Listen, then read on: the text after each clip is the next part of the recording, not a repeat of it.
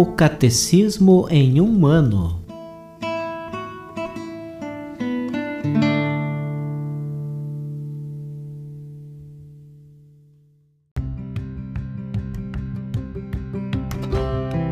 Olá, eu sou Yuri, seminarista da Diocese de Ponta Grossa, Paraná.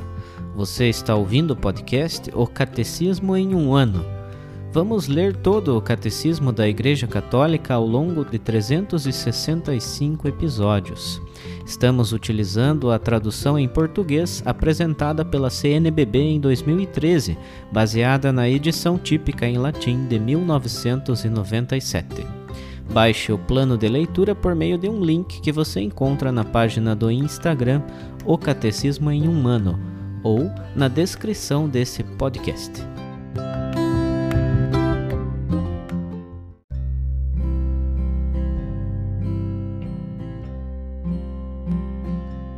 Hoje é o dia 55 do nosso plano de leitura do Catecismo em um ano. Estamos na primeira parte do Catecismo, a profissão de fé. Na segunda sessão, que trata dos símbolos da fé. E com a leitura de hoje, vamos finalizar o capítulo primeiro desta segunda sessão, cujo título é Creio em Deus Pai. Para tanto, faremos a leitura dos números 410 a 425.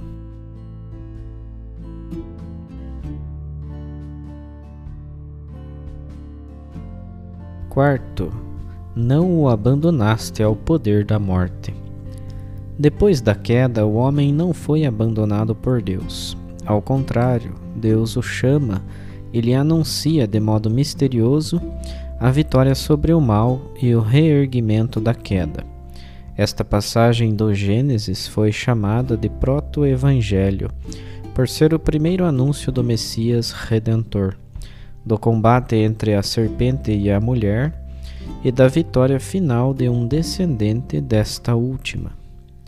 A tradição cristã vê nesta passagem um anúncio do novo Adão, que por sua obediência até a morte e morte de cruz conforme Filipenses capítulo 2, versículo 8, repara com superabundância a desobediência de Adão.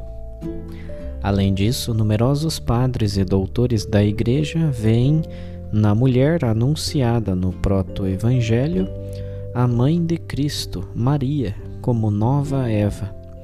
Foi ela que, primeiro e de forma única, se beneficiou da vitória sobre o pecado conquistada por Cristo.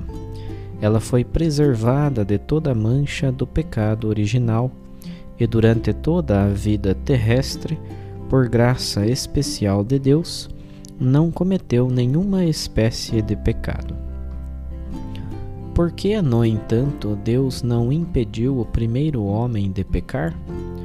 São Leão Magno responde: A graça inefável de Cristo deu-nos bens melhores do que aqueles que a inveja do demônio nos havia subtraído.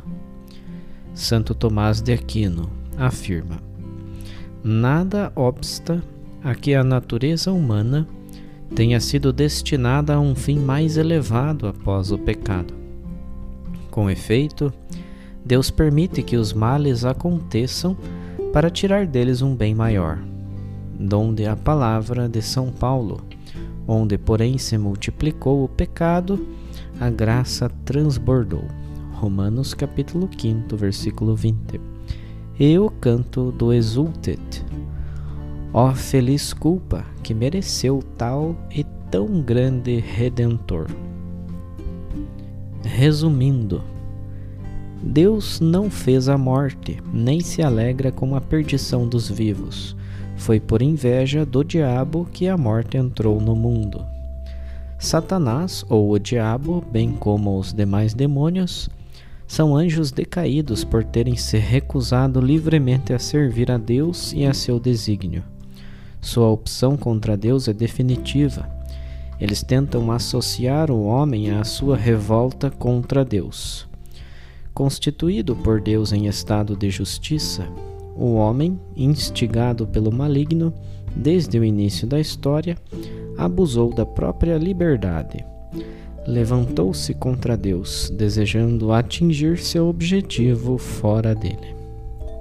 Por seu pecado, Adão, na qualidade de primeiro homem, perdeu a santidade e a justiça originais que havia recebido de Deus, não somente para si, mas para todos os seres humanos.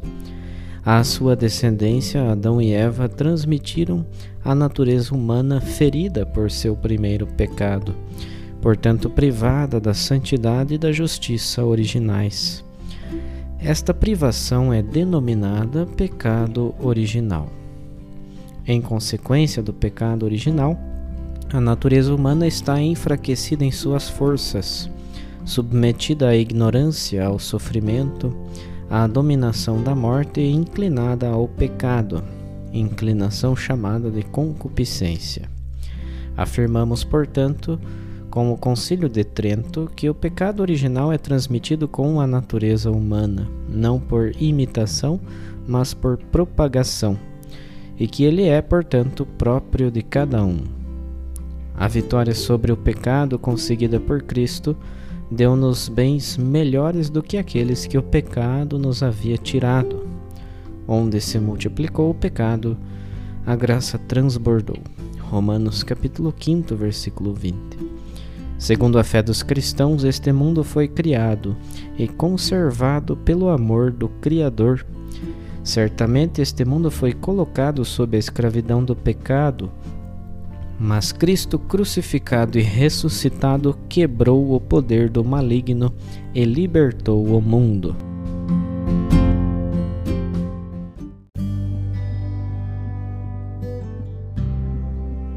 Para uma reflexão adicional, no episódio de hoje vamos ouvir a leitura de uma catequese do Papa Francisco.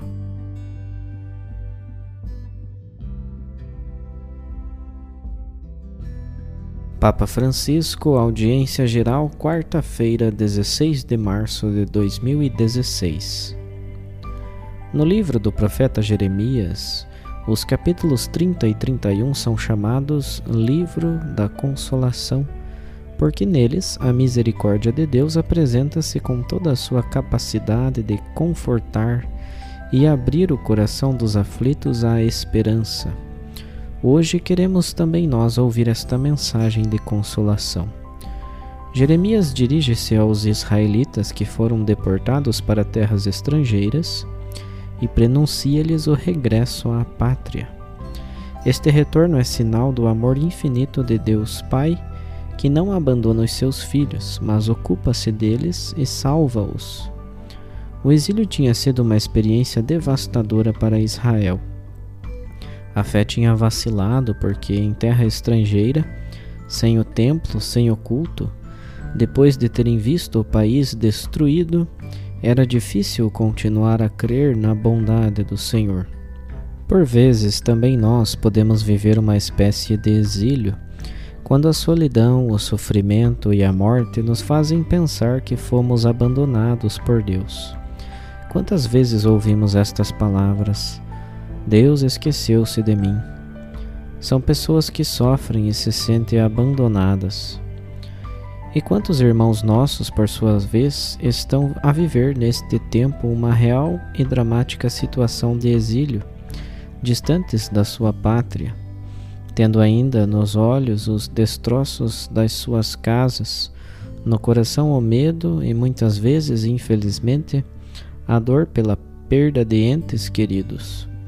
Nestes casos, podemos questionar-nos: onde está Deus? Como é possível que tanto sofrimento possa abater-se sobre homens, mulheres e crianças inocentes? E quando procuram entrar em alguma parte, são-lhes fechadas as portas. E estão ali na fronteira porque estão fechadas muitas portas e muitos corações. Os migrantes de hoje que sofrem o frio sem alimentos e não podem entrar, não sentem o acolhimento. Fico muito feliz quando ouço ou vejo que há nações, governantes, que lhes abrem o coração e as portas. O profeta Jeremias dá-nos uma primeira resposta. O povo exilado poderá voltar a ver a sua terra e a experimentar a misericórdia do Senhor. É o grande anúncio de consolação. Também hoje Deus não está ausente nestas situações dramáticas. Deus está próximo e faz obras grandes de salvação para quem nele confia. Não se deve ceder ao desespero, mas continuar a ter a certeza que o bem vence qualquer mal e que o Senhor enxugará todas as lágrimas e nos libertará de qualquer receio. Por isso, Jeremias empresta sua voz às palavras de amor de Deus pelo seu povo. Com amor eterno te amei, também com amável benignidade te atraí. Ainda te edificarei e serás edificada, ó Virgem de Israel. Ainda serás adornada com os teus adufes, e sairás com o coro dos que dançam. Jeremias capítulo 31, versículos 3 e 4. O Senhor é fiel, não abandona na desolação. Deus ama com um amor infinito, que nem sequer o pecador pode impedir, e graças a ele o coração do homem enche-se de alegria e consolação. O sonho confortador do retorno à pátria continua nas palavras do profeta que, dirigindo-se a quantos regressarão a Jerusalém, diz: Hão de vir e exultarão na altura de Sião e correrão aos bens do Senhor, o trigo e o mosto e o azeite, e os cordeiros e os bezerros. E a sua alma será como um jardim regado, e nunca mais andarão tristes. Jeremias 31, versículo 12. Na alegria e no reconhecimento, os exilados voltarão para Sião, subindo ao Monte Santo rumo à casa de Deus, e assim poderão novamente levar hinos e orações ao Senhor que os libertou. Este regressar a Jerusalém e aos seus bens é descrito com um verbo que literalmente significa afluir, escorrer. O povo é visto num movimento paradoxal como a enchente de um rio que escorre rumo à altura de Sião, subindo em direção ao cimo do monte. Uma imagem ousada para dizer quanto é grande a misericórdia do Senhor. A terra que o povo se viu obrigado a abandonar tinha se tornado desolada e presa de inimigos, mas agora volta a ganhar vida e refloresce e os próprios exilados serão como um jardim regado, como uma terra fértil. Israel, reconduzido pelo seu Senhor à pátria, assiste à vitória da vida sobre a morte e da bênção sobre a maldição. É assim que o povo é fortalecido e confortado por Deus. Esta palavra é importante, confortado os repatriados recebem vida de uma fonte que os irriga gratuitamente.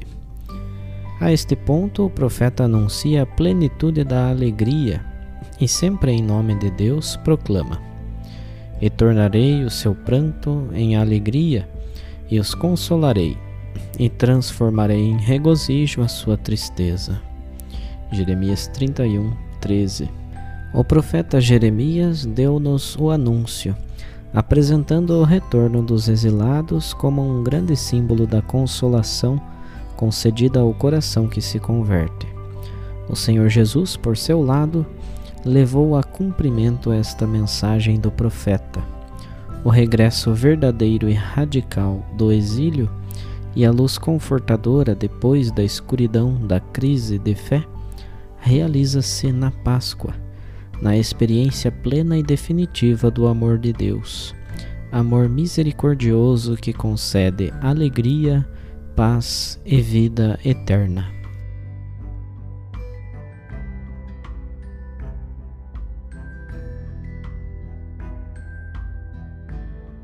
Os textos das catequeses papais encontram-se na íntegra no site da Santa Sé, vatican.va.